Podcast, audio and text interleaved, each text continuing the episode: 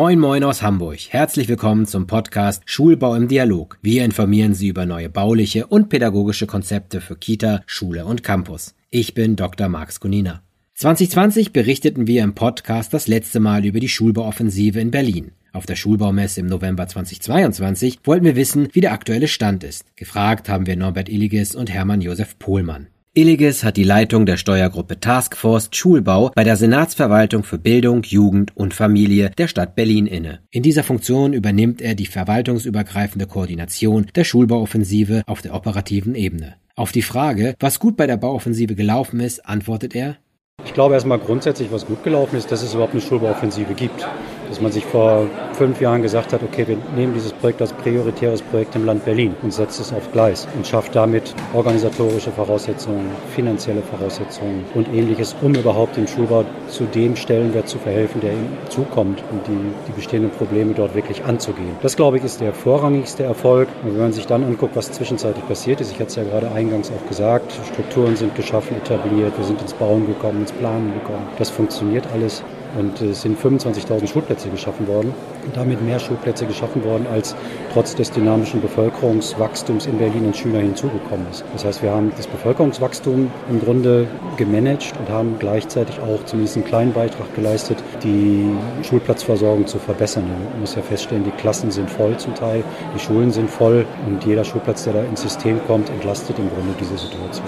Das ist erstmal das eine Positive rein in den Platzzahlen. Wir haben auch saniert. Den gesamten Prozess kann man man, glaube ich, auch ganz gut ausdrücken über den Finanzfluss, den wir haben. Also sie werden jedes Jahr mehr Mittel zur Verfügung gestellt für Schulbauinvestitionen von rund 360 Millionen jetzt auf 600 noch was Millionen. Und äh, die Planung sieht vor, dass wir bis 2025 auf bis zu 1,7 Milliarden ansteigen werden an Schulbauinvestitionen. Das sind 30 Prozent der investiven Mittel im Land Berlin. Also das ist ein großer Beitrag. Und das ist noch abschließend dazu, wir verbauen das Geld auch zunehmend. Es ist ja nicht nur damit getan, Geld ins System zu stecken, sondern auch ans Bauen zu kommen. Und die Umsetzungsquote steigt an. Also das verbuche ich einfach mal als Erfolg. Pohlmann ist seit 2014 Leiter der Hochbauabteilung im Range eines Senatsdirigenten. Zu seinem Aufgabenfeld zählt die Planung und Baudurchführung öffentlicher Bauten, von Feuerwachen über Schulen und Gefängnissen bis hin zur Staatsoper. Er beantwortet die Frage nach dem Erfolg der Schulbauoffensive ganz knapp. Also gut gelaufen ist, dass wir jetzt 21 Schulen fertig haben, 30 laufende Baustellen und 80 Schulen in der Planung haben. Die Folgejahre beschreibt er so. Es geht genauso weiter. Wir werden jedes Jahr zehn Schulen fertigstellen, mindestens jedes Jahr weiter unsere 30 Baustellen haben und irgendwann sind hoffentlich alle Schulen gebaut, die ich bauen soll. Und auch Elliges hat eine klare Antwort. Wir bauen weiter. Wir machen weiter wie bisher. Wenn wir jetzt das Programm, was wir jetzt über die Finanzplanung angelegt haben und auch über die Zuordnung von Baumaßnahmen zu den bauenden Stellen, dann werden wir bis zum Ende der Legislatur 25, 26 werden wir weitere 25.000 Plätze bauen und damit auch die weiter anzunehmende Bevölkerungszunahme und Schülerzahlenzunahme bedienen können. Das ist das eine im Neubaubereich und wir müssen sanieren. Und dabei müssen wir uns eben angucken, was ist dringend? Wir hatten jetzt in Berlin einen Fall, wo eine Schule geschlossen werden musste. Das ist natürlich der Super-GAU. Dann müssen Ersatzlösungen gefunden werden, Büroräume angemietet werden. Das macht es teuer. Also wir müssen dringend verhindern, dass Schulen in ihrer Substanz gefährdet sind, der Schulbetrieb gewährleistet ist. Aktuell hat die gesamte Bauwirtschaft unter den Folgen des Ukraine-Krieges zu leiden. Vor allem die steigenden Kosten für Baumaterialien sind auch für den Schulbau entscheidend. Illiges? Bei den Bauprozessen selber, so wie ich das beobachte, haben wir bezüglich der Lieferengpässe mal hier und da ein Problem. Aber das hat nicht dazu geführt, dass wirklich Baumaßnahmen sich signifikant verzögert hätten. Das ist vielleicht im Monatsbereich, aber das ist, finde ich, bisher nicht so kritisch. Ich hoffe, das bleibt so. Schwieriger ist natürlich infolge des Ukraine-Krieges die Steigerung der Baukosten. Wenn man in einem Jahr Baukostensteigerung von über 20 Prozent hat, dann tränen einem schon die Augen. Und die gesamten bisherigen Kalkulationen und Anmeldungen passen einfach nicht mehr.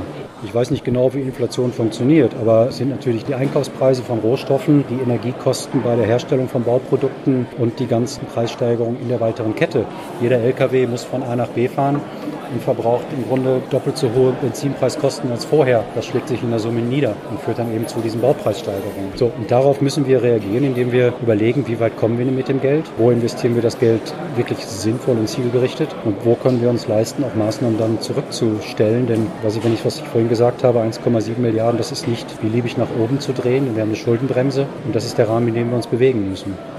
Pohlmann widerspricht nicht, auch er muss seine Preise anpassen. Also das Thema der Kosten ist tatsächlich eins. Ich habe zwar zum Teil relativ günstige Rahmenverträge, aber ich muss natürlich Preise anpassen, weil es sonst nichts mehr zu kaufen gibt. Also man wird sich darauf einstellen müssen. Das gilt aber für alle Formen von Bauen. Das ist das, was man an Inflationsrate hat. Beim Bauen ist es ja noch erheblich höher, dass man das auf die Kosten umlegen muss und das auf uns zukommt. Dass viele Schulen in Holz gebaut werden, sieht Illiges kritisch, da er sich nicht von einem Baustoff abhängig machen möchte, gerade mit dem Blick auf die aktuellen Versorgungsengpässe. Es gibt Tranchen, Tranchen, das sind so Pakete von Baumaßnahmen, die wir haben, äh, die in Holzbau ausgeführt werden. Ich bin damit im Moment nicht so glücklich und würde eher dafür plädieren, dass wir konstruktionsoffene Ausschreibungen machen, denn wir haben in der Vergangenheit jetzt erlebt, und das wird auch, glaube ich, so bleiben, dass die Rohstoffpreise schwanken. Bei Holz war es extrem, ging durch die Decke, jetzt hat es wieder ein bisschen normalisiert. Und sich davon abhängig zu machen, ist, glaube ich, nicht opportun. Es gibt klimatische Gründe, die dafür sprechen, aber rein aus Schulbaugründen würde ich das nicht tun. Bezüglich der pädagogischen Individualität, es ist nun mal so, dass wir ein Raumprogramm fahren, ein pädagogisches Programm fahren, was wir auch versuchen im Neubau durchgängig umzusetzen. Im Sanierungsbereich sieht das ein bisschen anders aus. Da ist es dann individuell mit den Schulen zu besprechen im Rahmen von Partizipationsverfahren, die regelmäßig gemacht werden, mit der Schulgemeinschaft zu diskutieren, wie man die Grundanforderungen gegebenenfalls an das Profil der Schule anpasst und individualisiert. Das funktioniert gut und wird auch gut angenommen. Pohlmann nennt einige Berliner Projekte, die in Holz ausgeführt werden. Für die Zukunft sieht er aber nicht den Baustoff als ausschlaggebend, sondern den verfügbaren Platz. Es muss kompakter gebaut werden. Ja, also wir haben gerade ein, gehen demnächst, also in dieser Woche mit einem großen Holzbauprogramm auf den Markt, Holz-Compartment-Schulen, die erste Generation, die wir bauen werden. Das Thema Holz wird also umgesetzt, das machen wir. Wir sind aber, weil die Anzahl der Grundstücke, die wir bekommen, immer kleiner werden, bei Überlegungen, wie man kompakter bauen kann. Also wir nennen das jetzt gerade, was wir entwickeln, 2 in 1 Schulen. Also es sind Schulen, die auf dem Grundriss einer Dreifeldsporthalle alle Funktionen unterbringen. Also Schulen, die dann flächensparend auf jeden Fall sind, ne, weil sie dann quasi nur eine Sporthalle sind, aber dafür dann sehr hoch sechs, sieben Geschosse haben werden. Ja.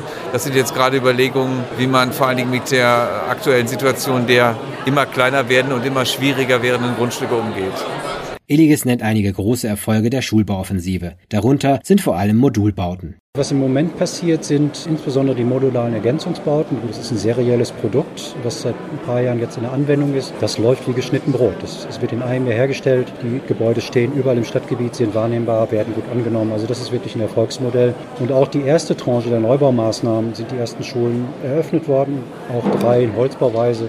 Das hat auch gut funktioniert und die Rückkopplung der Nutzer, der Schüler und der Lehrerschaft sind positiv. Die sind froh, diese Gebäude zu haben. Gut, dann gibt es immer wieder ein paar Stellen, wo man sagen kann, das kann man verbessern. Die Fensterklinke ist zu hoch oder ähnliches oder hakt. Das muss nachgebessert werden oder irgendwelche behinderten Aspekte bei der Gestaltung von Sporthallen. Das ist ein normaler Lernprozess, denke ich. Aber im Grunde hat sich das bewährt, dass wir auch typologisiert bauen und damit schnell bauen. Das wird zukünftig nicht überall gehen, weil Grundstücke sind teilweise eben ungünstig geschnitten, vielleicht ein bisschen kleiner. Aber daran arbeiten wir auch, indem wir versuchen, flexible Typologien jetzt zu entwickeln. Sanierung wird das Thema der nächsten Jahre in Berlin sein, so Pohlmann, der auch einige fertig gewordene Schulen nennt. Wir sanieren zurzeit die Fichtenbergschule. Da wird gegen Ende des Jahres ein Bauabschnitt fertig. Da redet man nicht über fertige Schulen, sondern über einen Bauabschnitt mit dem Versuch, in eine klassische Flurschule mit einem sehr breiten Flur Compartment-ähnliche Strukturen einzubringen. Das ist sicherlich sehr interessant. Das wird auch sicherlich kein Highlight, aber eine deutliche Verbesserung zu einer Bestandssituation. Ansonsten fertig geworden ist die Heinrich-Böll-Schule hier in Spandau. Eine riesengroße Schule. Wir haben auch fertiggestellt die Wolfgang-Borchert-Schule. Das ist eine Schulerweiterung.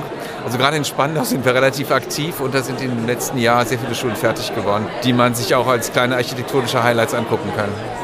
Um neue Ideen für den Schulbau zu finden, sind Gespräche wichtig, wie auf der Schulbaumesse. Pohlmann findet die Veranstaltung. Ach ja, ist ganz lustig. Ich hatte jetzt jemanden gefunden, der Lüftungsanlagen für Räume herstellt, also kleine dezentrale Anlagen.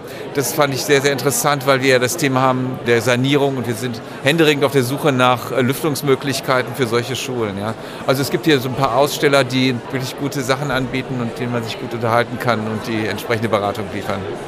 Eliges ergänzt. Ich finde es wunderbar. Was ich mitgekriegt habe, ist der Stand, der Bu die Buchung ist hoch. Also das ist, glaube ich, gut. Alle Stände sind gut bestückt. Wir haben das gesamte Spektrum des Baubereiches da. Auch die Tagesordnung der Messe, die Themen sind, glaube ich, gut gesetzt. Das sind alles virulente Themen, die uns alle umtreiben. Und von daher glaube ich, dass über die Vorträge und auch über die Diskussionen viele Leute hier einiges werden mitnehmen können. Und wenn ich mir das angucke, auch die Besucherzahl, gefühlt ist das auf dem Niveau der letzten Jahre. Das ist, ist eine Konstanz da. Die Messe ist also offensichtlich ein gutes Format.